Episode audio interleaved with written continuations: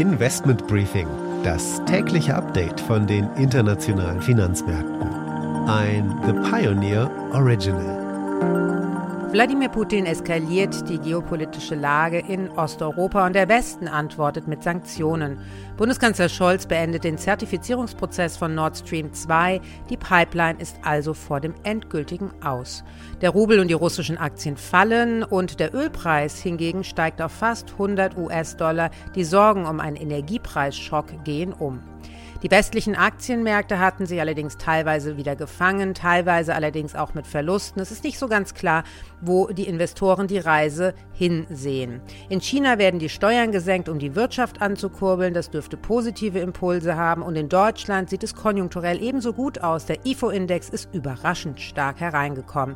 Und von Unternehmensseite haben wir von Volkswagen gehört. Und da gibt es nun wirklich Pläne für einen Börsengang von Porsche. Die seien schon fortgeschrittener Natur. Beide Aktien heben ab. Und damit einen schönen guten Morgen aus Frankfurt und herzlich willkommen zur heutigen Ausgabe des Investment Briefings. Mein Name ist Annette Weißbach und mit mir bekommen Sie nun einen morgendlichen Update zu den Märkten.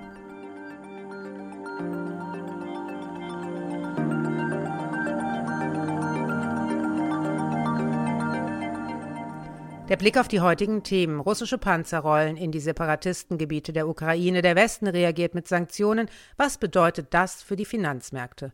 Vor diesem Hintergrund auch eine erste Schalte nach New York an die Wall Street zu unserer Börsenreporterin Anne Schwedt. Ja, auch in den USA gab es am Aktienmarkt eine hohe Volatilität und starke Verluste wegen der angespannten Lage in der Ukraine. Auch neue Quartalszahlen konnten da die Stimmung nicht aufhellen.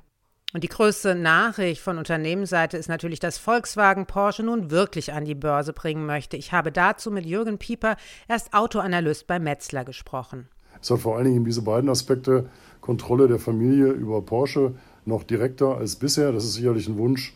Und zum anderen, dass ich einfach einen äh, sofortigen, sehr kräftigen äh, Vermögenszuwachs äh, habe. Die Aktie des Tages ist Alibaba, das chinesische Amazon, denn da geht es wieder ordentlich bergab. Es scheint so, als würde der chinesische Regulierer weiter durchregieren wollen.